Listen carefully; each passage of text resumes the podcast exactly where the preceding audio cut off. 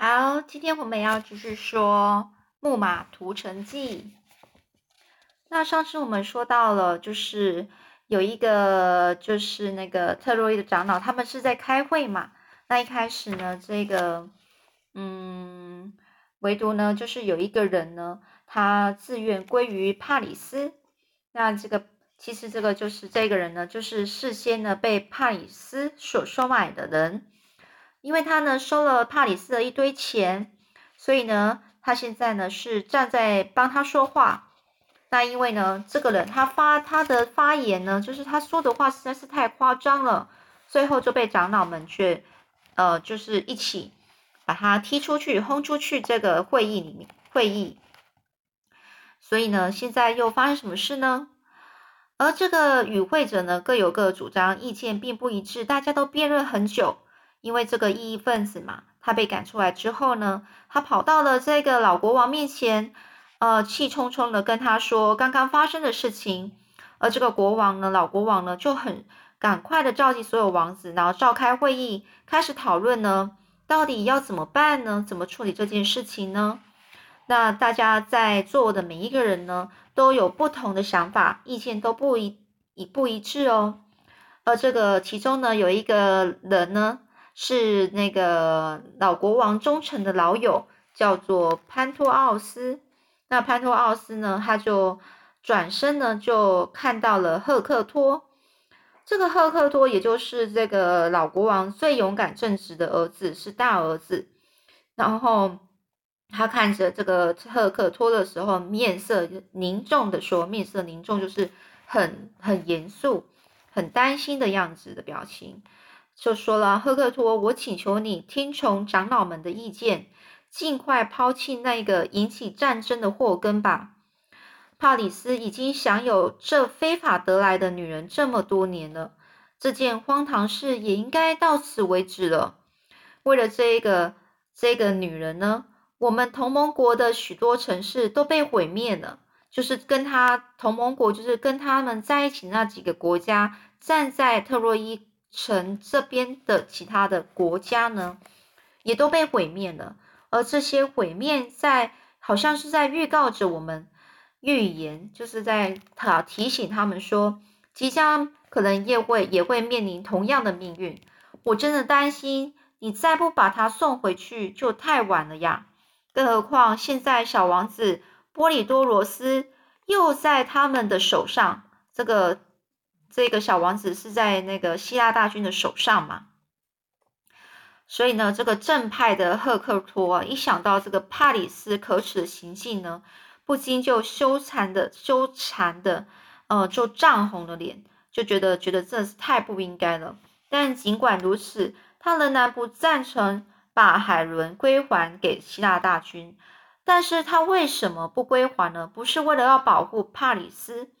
而是基于他心中、心目中正直的理由是什么理由呢？他就说了，赫克托很冷静的说：“我们不要忘了，海伦是向我们寻求保护的人，而我们也的确已经答应要保护她了。不然，我们就不会让她走进我们的宫殿，更不会为了这个女人和帕里斯建造宫宫殿。当初呢，我们经过讨论。”最后决定要保护他的时候，其实大家都知道战争已经无法避免了。那为什么那个时候没有人反对呢？现在却又要把他驱逐出去呢？驱逐就是轰他出去，就赶他出去。那赫克托呢？他讲话是一言九鼎，很负责的意思，而且他说话向来是很有分量，就是大家都很、很、很尊重这一个赫克托。所以，这个这个国王多年的忠诚老友呢，就是这个潘托奥斯，知道，唉，事情已经没办法了，很沮丧和失望的说：“好吧，如果这是你们的共识，如果你们到现在仍然执迷不悟，我也没什么好说的了。我的良心是清白的，我已经说了我该说的话了。你们的共识，共识就是你们大家都说好。”大家都一致都认为的事情，这个说完呢，这个潘潘托奥斯就离开了贵族会议。最后呢，在赫克托的提议下，大家决定呢，就先不交出海伦，但是愿以愿意以美丽的公主卡桑卡桑达拉来代替海伦嫁给美尼劳斯，并偿还当初帕里斯从美尼劳斯宫中所带所带走的一些财富。就是他有答应呢，就是把自己一个他们国家那个特洛伊城的美丽的公主呢，嫁给这个呃美尼劳斯，也就是斯巴达国王来做偿还。还有呢，呃，另外还把一些当初帕里斯从那个斯斯巴达那边抢回来的一些财财富呢，财宝呢，就再还给他们。决议做这件事情出来之后呢，这个老国王啊，他立即立刻就派人去把奥德赛、还有亚艾亚斯、还有美尼劳斯三位希腊使节给带来啊，然后亲自告诉他们说要怎么解决他们的解决方法，并且很很很那个中肯的，就是很亲切、很肯真实的去跟他们说，我们已经尽力弥补你们的损失。请你们也把年幼的波利多罗斯还给我吧。他毕竟只是个孩子，什么都不懂，这一切与他毫无关系啊！这是美尼劳斯冷笑的说：“哼，你们的建议简直是太荒谬了！从什么时候开始，希腊人的妻子竟要由特洛伊来决定呢？留着你们野蛮人的女儿吧！我只是要来还，要要还回我的妻子，我只要。”我只是要来要回我原来的妻子，而这美尼劳斯，他很激烈的言辞立刻引起在场所有的特洛伊人呢非常的不满。而这个老国王的女婿艾涅亚斯呢站了起来，朝着美尼劳斯大声的说：“你这个狂妄的希腊人，请注意你的态度。假如事情能够由我和所有爱护帕里斯以及尊重这古老王室的人来决定。”你不但不可能把你的妻子带回去，也休想带走我们的公主。海伦是自己，她自愿归于帕里斯的，又向我们寻求庇护，我们绝没有理由把她交出来，让你蛮横的带走。我认为我们的话已经说的够多了。如果你们把你们的舰队，呃，不赶快离开的话，你们将领教到特洛伊人强大的力量。我们有无数的青年渴望上战场，也有很多更强的同盟国要加入我们。你们等着瞧吧！这个说完了，这个美尼劳斯呢，他也很生气的说：“好，如果小波罗多罗斯的性命在你们的眼里也是一文不值的话，那也就没什么好说了。”他就就转头要走了。这个老国王马上很着急的就说：“等一下，你你不要走，请不要走。”我们可以再讨论啊，但是呢，这个怒气冲天的这个美尼劳斯和奥德赛还有艾亚斯呢，已经不愿意再多说了。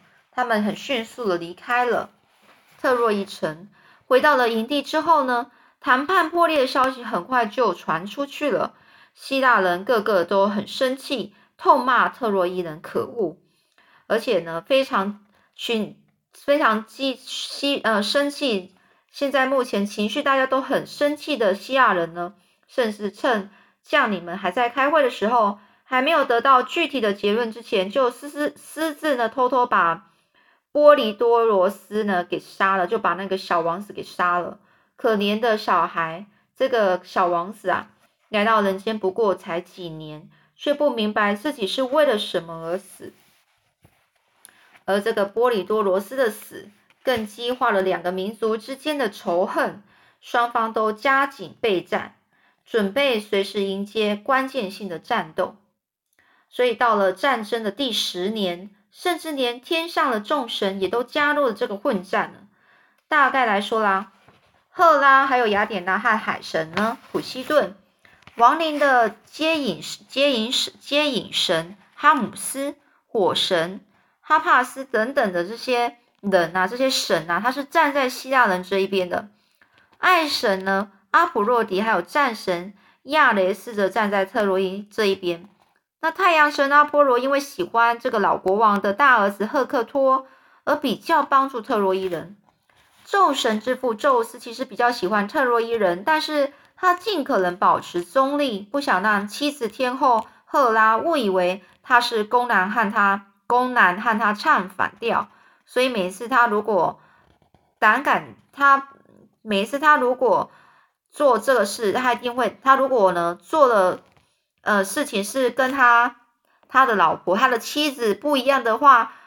这个宙斯呢，一定都会吃尽骨头，所以他也不敢哦，不敢跟他老婆是站不一样的，支持不一样的国家，所以呢，他也不敢让他让这个他他即使他比较喜欢特洛伊人，但他也不敢在大家很明显的就是表现出来这样子，大家面前表现出来就这样，就在这个关键时刻呢，这个希腊大军的领袖，领袖之一是一个叫亚吉利的。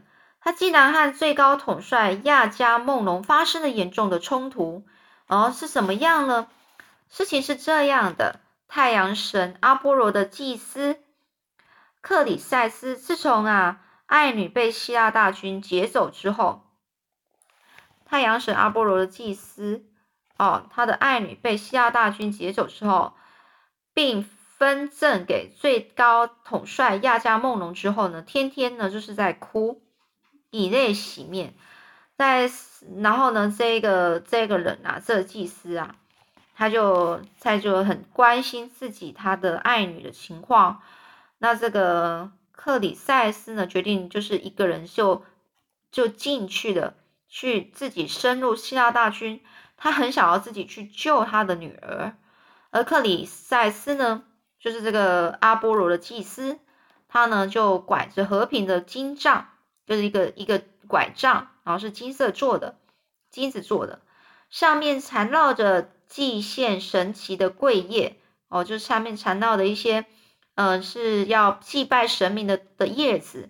勇敢的走到希腊军营，他献上了巨额的赎金，要求归还他的女儿。他老他是哭着，然后很难过的就对这些这些希腊大军说。希腊的英雄们啊，如果你们也尊敬我所信奉的太阳神阿波罗，是不是就请你收下我的赎金，归还我那挚爱的女儿吧？只要你们愿意这么做，我相信奥林帕斯圣山上的神一定都会保佑你们，协助你们征服特洛伊，并安全的返回家乡。听了他的话，所有的将领呢都为之动容，就是也被他感动了，所以呢愿意满足他的要求。就只有亚加梦龙坚决不愿意释放被他霸占的祭司，被他霸占的祭司的女儿。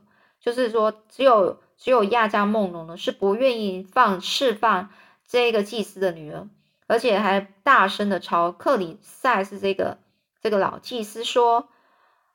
那你这个老家伙，你女儿现在就是我的奴隶，将来也是。你快滚吧，别再让我看到你，以后不许你再跑来这里了。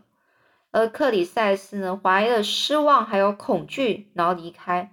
他默默来到远离希腊大军的海岸，双手向天，悲愤的向太阳神阿波罗祈祷：“伟大的阿波罗啊，请听我的祈祷。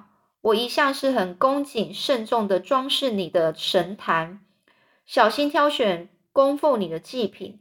如果过去我所做的一切能够让你满意，现在我受到莫大的委屈，请你为我主持公道啊！伟大的阿波罗神，请为我向万恶的希腊人展开报复吧！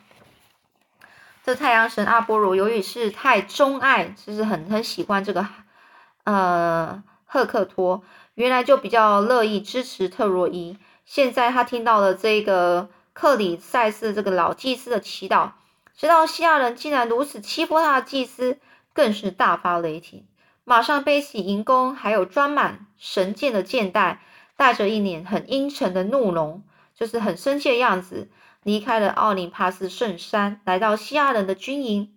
接下来他要做什么呢？阿波罗神，这个太阳神要做些什么呢？难道他要去打，帮他？把把希腊大军赶走吗？我们下次再说喽。